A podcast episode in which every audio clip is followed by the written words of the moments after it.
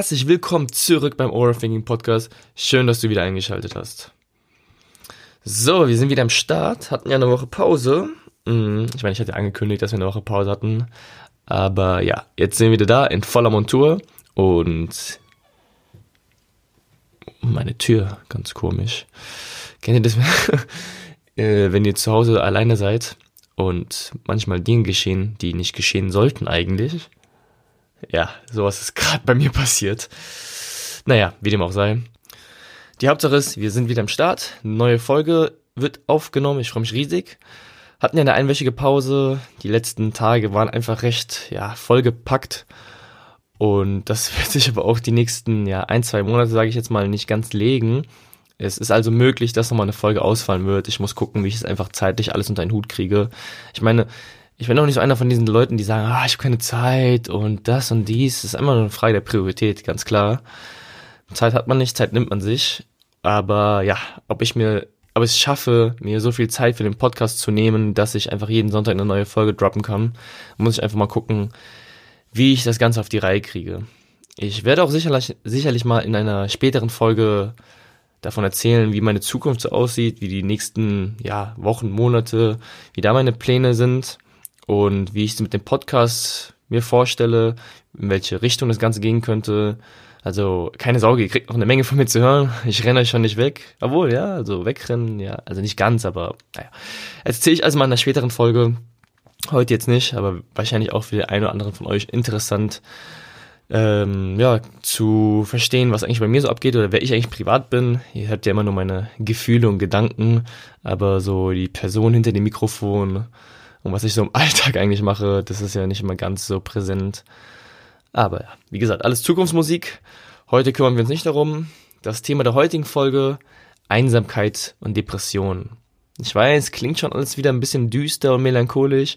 Ich hatte auch das Feedback bekommen, dass ich ja manchmal sehr, sehr melancholisch bin, aber auch manchmal euphorisiert, wie da war diese Folge, ähm, ich glaube, Kleinigkeiten, die einen den Tag verschönern.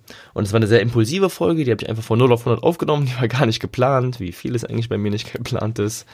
Aber genau, die habe ich einfach bumm aufgenommen und da habe ich einfach nur aus dem Impuls gesprochen, sehr, sehr euphorisiert, sehr, sehr geladen, wenig melancholisch, aber auch sehr, sehr, ja, voll Lebenslust gepackt. Und in anderen Folgen dann ja, scheint das nicht immer so stark raus.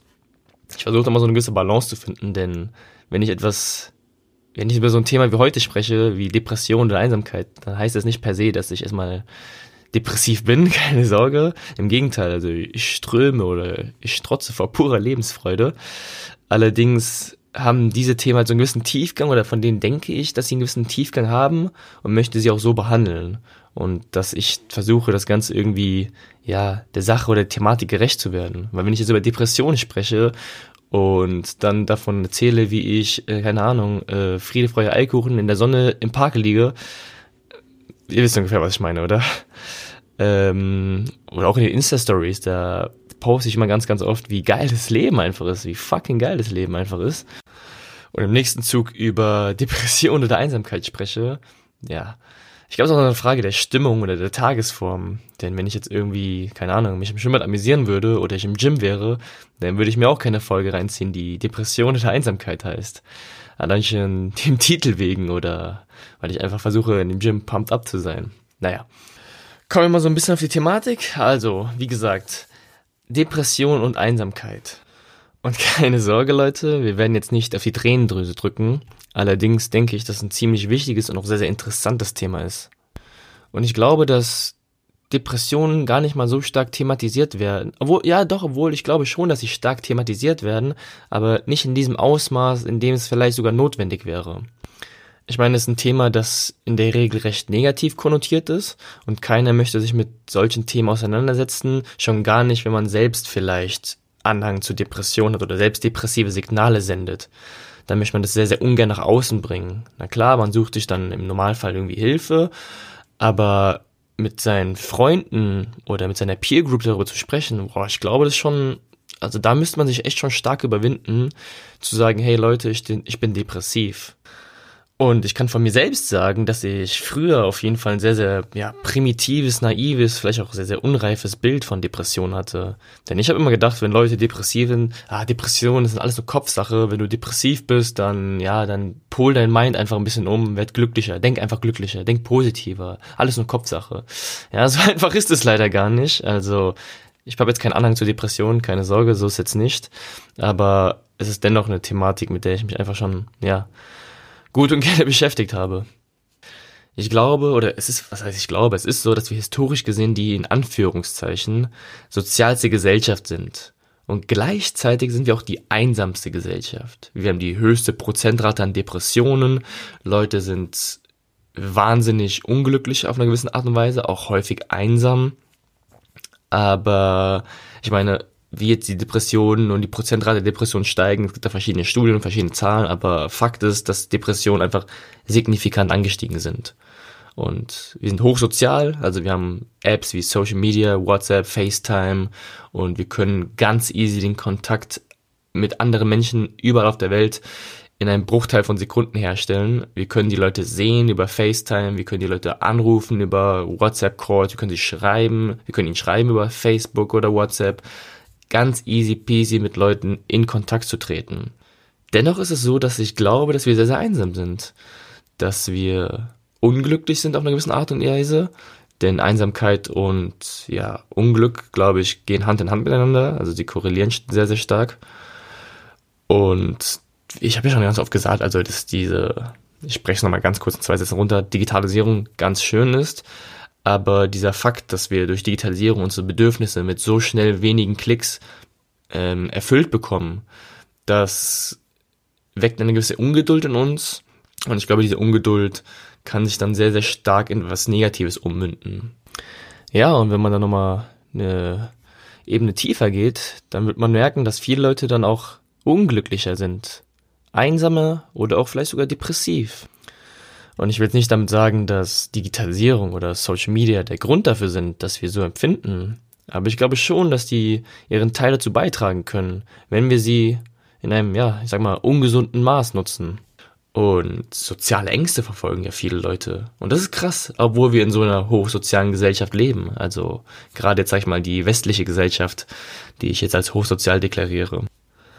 Und natürlich pick ich mir jetzt mal die Amerikaner daraus, weil unsere Gesellschaft oder unsere Kultur ja auch stark von amerikanischen Einflüssen profitiert oder davon geprägt ist. Aber die Amerikaner, wenn man mal so beobachtet, sind in der äh, Depressionsrate in den Top 5 oder Top 3. Ich weiß nicht mehr ganz genau. Aber auf jeden Fall sind sie in Sachen Depression beziehungsweise an Personen, die als depressiv diagnostiziert worden sind, äh, ganz, ganz weit oben. Und das Interessante ist auch, dass Amerikaner nicht nur in der Depressionsrate sehr, sehr weit oben sind, sondern auch bezüglich der Einsamkeit. Also in der Studie, die ich gelesen habe, das wusste ich nämlich auch nicht, da ging es darum, dass Amerikaner inzwischen nur noch einen festen Freund haben, beziehungsweise engen Freund, an den sie sich wenden können, wenn es hart auf hart kommt. Oder an den sie sich wenden wollen, wenn es hart auf hart kommt. Und vor ein paar Dekaden waren es mal fünf oder sechs, irgendwie sowas. Aber ja, ich meine, das kann ja auch jeder für sich selbst beantworten, wie viele er da definieren würde.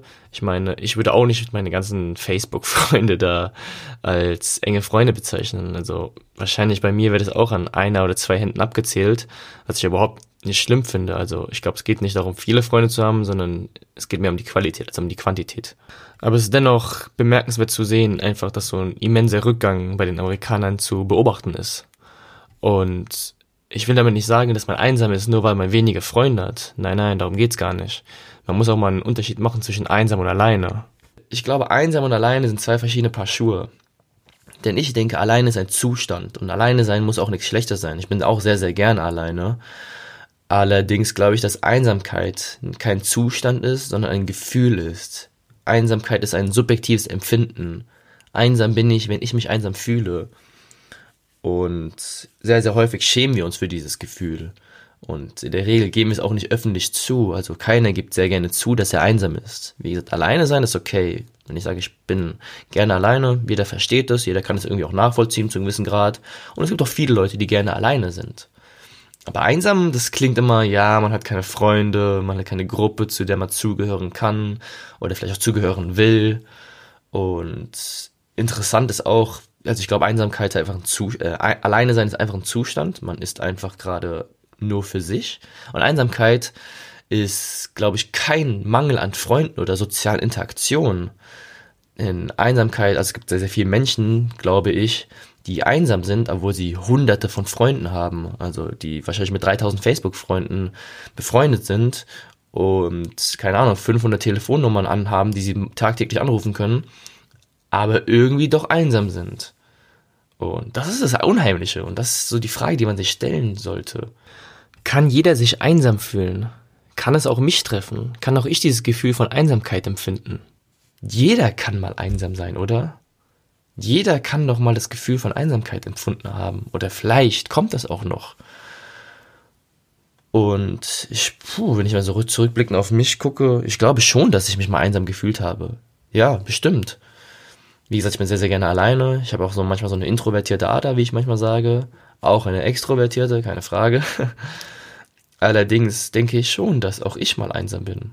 Zum Glück nicht so häufig, weil ich glaube, Einsamkeit ist kein gutes Gefühl, ist kein schönes Gefühl und man will es, glaube ich, nicht langfristig aufrechterhalten. Allerdings glaube ich auch, dass es ein höchst ungesundes Gefühl ist. Und ja, ich denke, jeder wird mal einsam und das ist auch irgendwie das Unheimliche. Und ja, ich glaube auch, dass Einsamkeit ein ganz, ganz großer Faktor dafür ist, dass man in eine gewisse Depression verfällt, auch eine gewisse ja, Unzufriedenheit, dass man vielleicht unglücklich wird. Und ja, wir machen mal kurz einen biochemischen Ausflug. Also ich versuche mal kurz zu erläutern, ähm, was eigentlich im Körper abgeht äh, bei Depressionen. Weil Dep Depression ist ja so, also man hat ja die biochemische Komponente. Ich, keine Sorge, ich bin kein Biochemiker, aber man kennt sich so ein bisschen, glaube ich, damit aus. Denn es ist so, es gibt ja verschiedene Botenstoffe oder Hormone in unserem Körper, sowas wie Dopamin, Serotonin, Endorphine etc. Die strömen ja alle durch uns hindurch und die sorgen ja dafür, dass wir ein gewisses Zufriedenheitsgefühl, Glücksgefühl oder Belohnungsgefühl empfinden. Und Serotonin ist der Botenstoff oder das Hormon, wenn man so haben möchte, das bei Depressionen eine entscheidende Rolle spielt. Ich weiß nicht genau, wie die Kausalität ist, ob es so ist, dass man zu wenig Serotonin hat und dadurch depressiv wird oder man wird depressiv, weil man zu wenig Serotonin hat. Macht das Sinn, was ich sage? Ja, ihr wisst, glaube ich, was ich meine. Genau, also der Körper, der kann halt das Serotonin nicht ausstoßen beziehungsweise aufrechterhalten und dadurch, dass wir zu wenig davon haben, werden wir depressiv.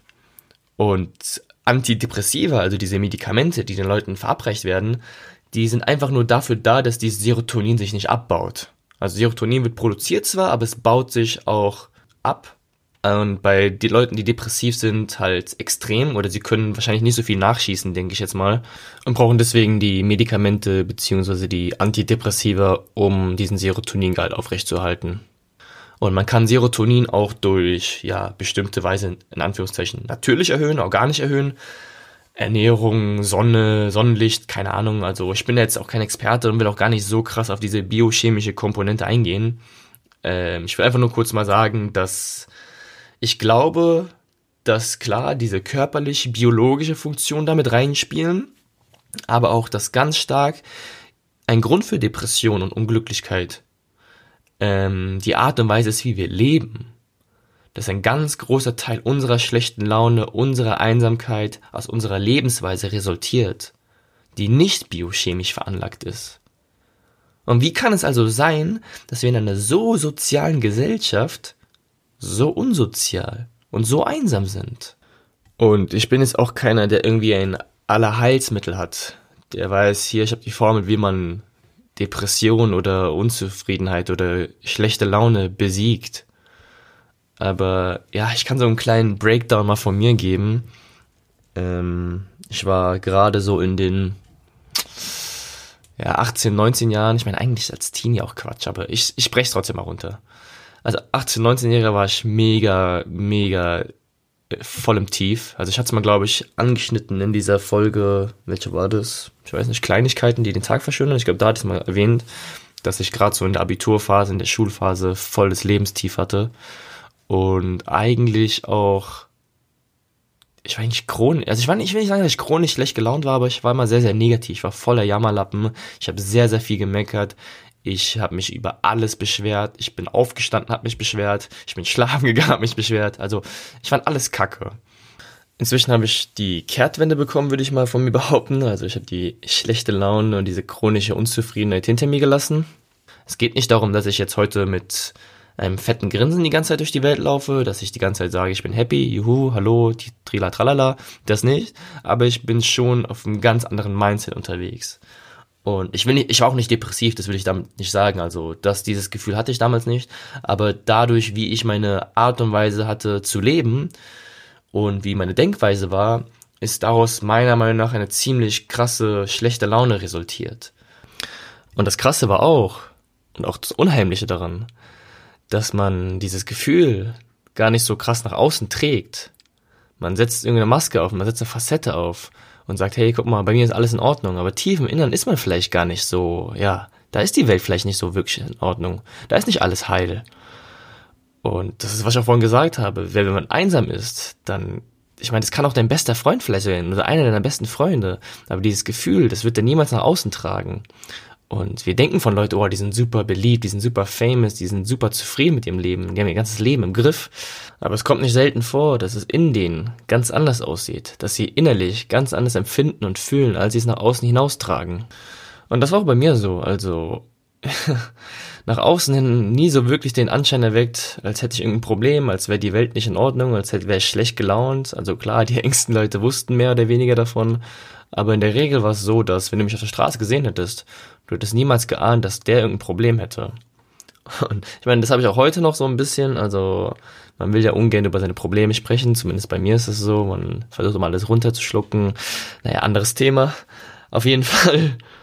Ich habe dann irgendwann mal das Ding an der Wurzel angepackt, an meiner Lebensweise, an meiner Einstellung, an meinem Mindset und bin ja heute mehr als ja lebensfroh und auch sehr sehr witzig. Ich bin manchmal ein bisschen zu gechillt drauf inzwischen. Hm, mal kurz mal so eine Anekdote aus meiner Arbeit, ähm, weil ich gerade ja in der in der Gastro so ein bisschen arbeite, parallel noch zum Studium und äh, Gastro, wer mal da gearbeitet hat, der weiß, dass man manchmal da die Hölle los ist, dass man da irgendwie keine Ruhe bekommt. Und ich laufe aber trotzdem immer sehr, sehr gechillt rum, auch wenn viel los ist. Also ich mache mir da echt nie Stress, weil ich glaube, Stress ist immer was Externes. Wir haben keinen Stress, wir machen uns immer Stress. Und dieses, also dieses Denken habe ich ganz stark in mir verankert. Mm, und ich bin immer super gechillt. Also klar, es ist viel los. Und ich bin jetzt auch keiner, der jetzt irgendwie auf der faulen Haut hockt. Also ich mache schon und ich arbeite auch schon viel auf der Arbeit und ich bin auch fleißig. So ist es nicht. Aber ich, ich stress mich eigentlich nie. Und ja, ähm, da war es dann so, dass ein Arbeitskollege von mir gesagt hat, weil ich so gechillt laufe und so gechillt durch die Arbeit stolziere und alles ganz locker angehe. Und sie war so, oh, voll auf 180, oh mein Gott, alles kacke. Und dann fragt sie mich, hey, bist du eigentlich Surfer? Und ich gucke sie nur an, äh, nein, eigentlich jetzt nicht, nicht, dass ich wüsste. Also ich fahre Longboard, wenn das zählt, ist ja nicht ganz dasselbe, aber wenn so eine Brettsportart. Äh, und er sagte, ja, weil, weil du so locker, entspannt und gechillt und lässig drauf bist. Und ich war so, okay. Hm. Ja, ich wusste jetzt nicht, ob das ein Kompliment war, aber ich habe es mal irgendwie als Kompliment wahrgenommen. dass es ja eine Bestätigung für meine entspannte und lässige Art ist. Also an alle Surfer da draußen, ich bin jetzt auch einer von euch, bin auch so cool und lässig wie ihr. ich glaube auf jeden Fall, dass man, ja, durch seine Denkweise und seine Lebensweise zu seinem Glück wirklich selbst beitragen kann. Und ich habe das auch mehr oder weniger, ja, die Kurve bekommen, dass ich nicht gesagt habe, ey, das ist blöd, das ist scheiße, alles Minus. Dass ich auch mal gesagt habe, das Leben hat eine echt geile Seite. Hm, ich hatte auch ein bisschen, ja, Starthilfe dabei. So ist jetzt nicht, dass es auch von heute auf morgen passiert ist. Aber naja, auf jeden Fall, ich sage mal, das Leben lacht mir inzwischen ins Gesicht und ich bin sehr, sehr froh, dass sich mein Mindset und meine Denkweise und meine Handlung sich darauf hingehend umgepolt haben, denn es ist echt nicht cool, die ganze Zeit unglücklich durch die Welt zu laufen. Aber ich möchte an der Stelle nochmal betonen, dass ich glaube, dass das nicht einfach ist. Also, das habe ich nie gesagt. Einfach ist es ganz sicher nicht. Aber es ist möglich. Also man muss nicht chronisch schlecht gelaunt sein. Man muss nicht die ganze Zeit alles voll jammern. Man muss nicht immer jeden sagen, wie scheiße der Tag ist. So ist es nicht. Man kann es schon ändern, aber einfach wird es dadurch auch nicht. Gut, back to topic. Der kleine Ausflug in meine leicht chronisch schlecht gelaunte Vergangenheit hat jetzt hier ein Ende. Und wir kommen jetzt mal zurück. Also, worauf ich eingehen möchte. Ich versuche das Ganze mal bei der Wurzel zu packen. Also warum wir eigentlich oder was häufig der Grund dafür ist, dass wir so schlecht gelaunt sind und dass wir sehr unzufrieden mit unserem Leben sind. Und ich glaube, ein Punkt ist definitiv das soziale Umfeld. Ich meine, warum haben Menschen sich über die Jahre durchgesetzt? Warum ist der Mensch jetzt an der Spitze der Nahrungskette? Wir sind nicht die körperlich stärksten, wir sind nicht die schnellsten Wesen. Klar, wir sind zum einen wahrscheinlich recht klug, wir sind im Vergleich zu anderen Wesen dann doch erheblich intelligenter. Aber was auch ein ganz, ganz großes Plus ist für uns Menschen, wir haben uns stets zu Stämmen geformt. Wir haben stets einen Zusammenhalt in unserer Gruppe gefunden und diesen Zusammenhalt genutzt. Und wir sind absolute Herdetiere. Aber wir waren gut darin, eine Herde zu finden.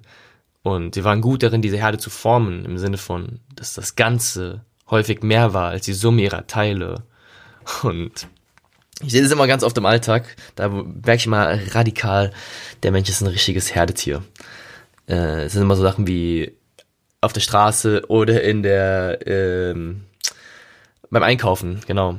Da der stellt der Mensch, der stellt sich sehr sehr oft einfach an die längste Schlange an oder auf der Ampel immer die Spur, die schon am meisten befahren ist, wo ich am längsten warten muss. Weil wir einfach dazugehören wollen. Und das ist einer unserer stärksten Triebe, wenn nicht unser stärkster Trieb, dazuzugehören. Und Deswegen, es ist einfach schon in uns, ja, tief im Innern verankert, dass wir nicht einsam sein können und auch nicht alleine oder zumindest dauerhaft alleine sein wollen. Und wir wollen in Gruppen zusammen sein. Ja, wir müssen sogar, wir brauchen das. Wir müssen jemand an unserer Seite haben oder mehrere an unserer Seite haben. Und wir haben auch ein ganz, ganz starkes inneres Bedürfnis, etwas zu geben. Das, das wird manchmal ein bisschen vernachlässigt, glaube ich, aber unser tiefes inneres Bedürfnis, anderen Leuten etwas zu geben, das brauchen wir. Und ich glaube schon, dass es extrem gute Maßnahmen gibt, inzwischen soziale Ängste, Einsamkeit oder Depression zu bekämpfen. Aber sowas wie Antidepressiva, das packt das Problem nicht bei der Wurzel. Das ist alles nur Symptombekämpfung. Und ja, es ist so, unser medizinisches System ist sehr, sehr stark auf Symptombekämpfung aufgebaut und sehr, sehr wenig auf, also wir arbeiten sehr wenig präventiv. Bei manchen Sachen kann man wahrscheinlich auch nicht präventiv arbeiten, aber es ist einfach so, dass wir erst handeln, wenn etwas passiert ist.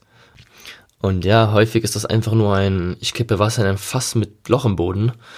Es packt das Problem nicht bei der Wurzel. Es löst es vielleicht kurzfristig, aber langfristig gesehen muss man einfach auf andere Sachen aufbauen. Naja, ich bin auch kein Mediziner und ich bin auch kein antidepressiver Helfer, aber ich versuche einfach jetzt mal ein Bewusstsein für diesen Gedanken zu kreieren. Es gibt eine ganz interessante Herangehensweise, die gerade ins, im skandinavischen Bereich sehr, sehr verbreitet ist. Und ja, die Skandinavier, die sind sowieso irgendwie immer das i-Tüpfelchen auf dieser Welt, ne? Die können alles, die machen alles, die sind glücklich, bei denen läuft das Leben super prima, die haben auch nie Probleme, so wirkt es immer. Also irgendwie, wenn du mal guckst, wirklich die skandinavischen Ländern, so auch so Glücklichkeitsskalen, also je nachdem, wie man Glück misst, ne, gibt es auch so ganz verschiedene Faktoren und Parameter, die damit reinspielen. Aber Dänemark, Norwegen, Finnland, Schweden, die sind alle immer oben dabei. Die haben auch irgendwie gefühlt nie politische Probleme. Also in den Medien liest man auch nie was Schlechtes von denen. Maximal irgendwelche Königsfamilien, die heiraten. Aber die können alles, die machen alles, die haben eine gute Wirtschaft, eine gute Politik. Ich weiß nicht so. Da denke ich mir mal, was machen die eigentlich so viel besser als wir? Aber ja, vielleicht, vielleicht sind die Skandinavier eigentlich die Nationen, die wir uns mal richten sollten und nicht die anderen. Ja, naja. Auf jeden Fall ähm, zu der Herangehensweise, die ich erläutern wollte. Es ist so, dass die Skandinavier, Leute mit sozialen Ängsten oder Depressionen, in eine Gruppe stecken, die auch soziale Ängste haben oder Depressionen zum Beispiel. Und ich kann mir das sehr, sehr gut vorstellen, wie das ist für Leute mit solchen Problemen, wenn die in eine Gruppe von anderen Leuten reingeschmissen werden, die auch solche Probleme mit sich tragen und auch noch komplett fremd sind. Ja, ich glaube, dann ist es echt nicht cool für diese Menschen, denn das macht sich auch vor allem körperlich bemerkbar. Also die Leute, denen geht's echt nicht gut. Gerade so die ersten Tage, das ist echt unangenehm, kann ich mir vorstellen. Allerdings ist es so, wenn sie diese Hemmschwelle erreicht haben, beziehungsweise überschritten haben, wo sie sagen, ey, ich muss jetzt richtig Angst haben vor meinem Gegenüber und sind bereit, sich diesem Fremden auch mal ein bisschen zu öffnen, dann ist es so, dass es, dass sie nach und nach eine Gruppe formen. Sie verlinken sich miteinander, sie kümmern sich umeinander und meine Probleme werden zu deinen Problemen. Und wenn jemand fehlt, erkundigt man sich um diesen Gegenüber. Man formt einfach einen gewissen Stamm, eine gewisse Gruppe. Und das brauchen wir. Wir müssen uns um uns selbst kümmern, aber auch unserem Gegenüber. Ich nenne das immer das menschliche Paradoxon, denn auf der einen Seite muss ich mich um mich selbst kümmern, sonst sterbe ich aus. Sonst stirbt der Mensch im übertragenen Sinne aus. Ne? Auf der anderen Seite muss ich mich auch um mein Gegenüber kümmern, denn sonst sterben wir auch aus. Also Aussterben ist in dem Zeitalter mehr als Unzufriedenheit oder ja Trauer verbunden, würde ich jetzt mal sagen. Aber ich denke, die Message ist klar. Und da geht's immer darum, eine gewisse Balance zu finden. Und ich glaube, diese Balance ist gar nicht mal so einfach. Und ich schreibe ja immer oder ich sage ganz oft, dass Social Media sehr, sehr toll ist, aber auch seine, ja, tückischen Seiten hat. Und ich glaube, es wäre jetzt zu einfach zu sagen, ja, wegen Social Media sind wir alle unglücklich, bla, bla. Das habt ihr schon oft genug von mir gehört. Man muss, wie gesagt, das Ganze mal so ein bisschen vertiefen. Denn man muss sich mal fragen, warum Leute so vertieft in diese, in diese Medien sind. Und ich versuche mal ein anderes Beispiel zu geben, so ein Gaming-Beispiel. Also wer vielleicht irgendwie World of Warcraft kennt oder Fortnite kennt wahrscheinlich auch jeder. Hm, warum sind denn vor allem, ja, ich denke mal, jetzt sind jetzt, das ist eine jüngere Zielgruppe natürlich, aber warum sind Jungs, ja, Teenies, sage ich erstmal, so vertieft in dieses Spiel oder in diese Spiele? World of Warcraft, also ich weiß nicht, wer das jetzt, falls es jemand kennt, man ist ein Charakter, und diesen Charakter, den, also, den spielt man hoch, man levelt ihn hoch, man gibt ihm halt verschiedene Ausrüstungen, verschiedene, ja, Waffen und so weiter und so fort. Und dann formt man auch eine Gruppe online zusammen und mit dieser Gruppe zieht man dann durch die Welt und so weiter und so fort, ne? Und klar, der Unterhaltungsfaktor ist eine Sache, aber was kriegen die Leute jetzt, die wirklich tief da drin sind, von diesem Spiel, von dieser Welt, die sie aus ihrem Umfeld oder aus ihrer Gesellschaft beziehungsweise dem realen Leben nicht bekommen. Und es ist so, dass die Leute halt diese Bedürfnisse, die sie aus dem Leben beziehungsweise aus ihrem Umfeld oder Gesellschaft nicht bekommen, dort suchen. Das Problem ist allerdings, es ist mehr so ein, ja, ein hohles, nicht ganz komplettes, es ist halt ein virtuelles Abbild der Gesellschaft. Aber dort befriedigen sie die Bedürfnisse, die sie vielleicht mal im echten Leben erlebt haben, aber so nicht mehr erleben oder nicht mehr bekommen und nun woanders suchen. Und ich meine, die Leute tun sich virtuell, also online in diesen Spielen zu Gruppen zusammenformen. Und du kriegst Status, du bist jemand in dieser Gruppe, du bist gebraucht in dieser Gruppe, du hast einen Beitrag zur Gruppe geleistet. Und du hast ein, ja, ein Gefühl von, man benötigt mich. Ja, und diese Bedürfnisse oder dieses Gefühl von man braucht mich, das habe ich vielleicht im realen Leben nicht mehr. Das habe ich vielleicht nicht mehr in meinem Umfeld oder das spüre ich zumindest dort nicht. Und deswegen sind solche Spiele, solche Medien sehr, sehr häufig Zufluchtsorte oder einfach nur Ventile, um diese ja, Gefühle online zu erwecken. Und ich habe da mal neulich einen sehr, sehr krassen Vergleich aufgeschnappt und der hat es, glaube ich, ziemlich gut auf den Punkt gebracht. Denn er hat das Verhältnis von Social Media zu unserem sozialen Leben in Relation gesetzt mit Pornos und Sex. Denn es ist so, wenn wir unser ganzes sexuelles Leben oder die ganzen sexuellen Reize, die wir bekommen, vom Bildschirm oder vom Computer herziehen, dann macht sich irgendwann eine gewisse ja, Unzufriedenheit, aber auch Irritation bei uns bemerkbar. Denn wir sind nicht dafür gemacht, um uns die ganze Zeit vor dem Bildschirm zu befriedigen. Wir sind dafür gemacht, um Sex zu haben, ganz klar. Und bei Social Media ist es dann ähnlich. Wenn unsere komplette soziale Interaktion darauf getrimmt ist, in Online-Medien zu agieren, sei es jetzt Social Media oder sei es auch solche Spiele, dann macht sich irgendwann eine gewisse Unzufriedenheit und Irritation auch da bemerkbar. Denn auch dort sind wir nicht, wir sind nicht dafür gemacht, immer nur auf Bildschirme zu gucken, immer nur rumzuswipen und so uns in Anführungszeichen sozial zu verhalten. Wir sind darauf getrimmt, uns anzuschauen, in Interaktion zu treten, die Wärme unseres Gegenübers zu spüren. Jeder kennt, also, wenn man so ein Skype-Gespräch hat, das ist ganz nett, man sieht sein Gegenüber, man sieht auch wahrscheinlich Mimik und Gestik, aber das ist noch was komplett anderes, als wenn du mit jemandem zusammen im Park sitzt oder im Café auf einer Parkbank oder sonstiges und einfach nur euch unterhaltet. Wir nehmen uns einfach ganz anders wahr. Wir nehmen die Wärme des Gegenübers wahr. Wir nehmen seine, wir nehmen ja sogar seinen Atem wahr, wenn man das haben möchte. Wir nehmen den Geruch wahr. Das, das ist was anderes. Und durch das Internet haben wir uns einfach so einen irrealen, einen virtuellen Ersatz geschaffen. Und wir kriegen ja, wie ich gesagt habe, alle Bedürfnisse im Handumdrehen direkt erfüllt. Online natürlich. Du hast keine Freunde mehr. Hier hast du ein paar Facebook-Freunde. Du hast keinen Status mehr. Hier, kreier dir deinen Status bei Instagram. Aber der Punkt ist halt, dass diese Dinge nicht wirklich die realen Bedürfnisse ersetzen kann. Es ist einfach nur eine Abbildung, es ist einfach eine Fälschung. Einfach nur ein hohles virtuelles Bild, wie ich es vorhin genannt habe. Und wir haben natürlich unsere biologischen Aspekte, die wir brauchen, um zu überleben. Schlafen, essen, trinken, ein Dach über dem Kopf. Aber wir haben auch psychologische Aspekte, die wir, glaube ich, sehr, sehr oft, ja, in den Hintergrund geraten lassen. Und das sind Aspekte wie Wert, Anerkennung und vor allem Dazugehörigkeit. Wir wollen gesehen werden. Wir wollen einen Sinn und unseren Zweck im Leben haben in der Regel. Und häufig ist es so, dass wir halt versuchen, diese Bedürfnisse, also vor allem die psychologischen Bedürfnisse, mit Geld zu decken. Natürlich geht es nie um das Geld selbst, sondern darum, was man mit dem Geld kaufen kann. Also, ich meine, keiner badet wie Dagobert Duck in seinem Keller voll Geld. Es geht einfach um die Dinge, die wir mit Geld erzielen können. Und natürlich will keiner ohne Essen und Trinken und Dach über dem Kopf leben. Aber interessanterweise brauchen wir tatsächlich weniger Geld, als wir denken, um ein gewisses Wohlbefinden zu schaffen. Zumal Geld ab einem gewissen Wert auch sowieso nicht mehr wirklich zum eigenen Glück beitragen kann. Wie auch immer man Glück jetzt misst, das sei jetzt mal dahingestellt, aber ich glaube, jeder versteht die Message. Ich habe auch nichts gegen Reich, um Gottes Willen. Also ich glaube einfach, ich finde Reich sein überhaupt nichts Schlimmes. Geld ist für mich was Neutrales. Also Geld per se ist nichts Böses, Geld per se ist auch nichts Gutes. Es ist, halt, ist eigentlich nur ein Mittel zum Zweck für manche. Also es ist mehr so eine Art Benzin, würde ich mal sagen. Einfach so ein bisschen Treibstoff, um manche Dinge anzukurbeln. Aber ich glaube schon, dass manchmal weniger mehr ist. Und ja, ich glaube, dass wir öfters darauf achten sollten, dass wir unsere psychologischen Aspekte auch befriedigen und nicht nur unsere biologischen Aspekte. Und dass unser Wohlbefinden ganz, ganz stark daraus resultiert, wie wir leben. Vielleicht auch, wie wir leben wollen. Und dass wir dazu einfach mal ja, ein gewisses Bewusstsein schaffen. Denn wir brauchen unsere Mitmenschen. Wir brauchen soziale Interaktion. Auch wenn ich gerne alleine bin. Allerdings ist es sehr, sehr wichtig, dass wir auch mit unseren Mitmenschen stets agieren.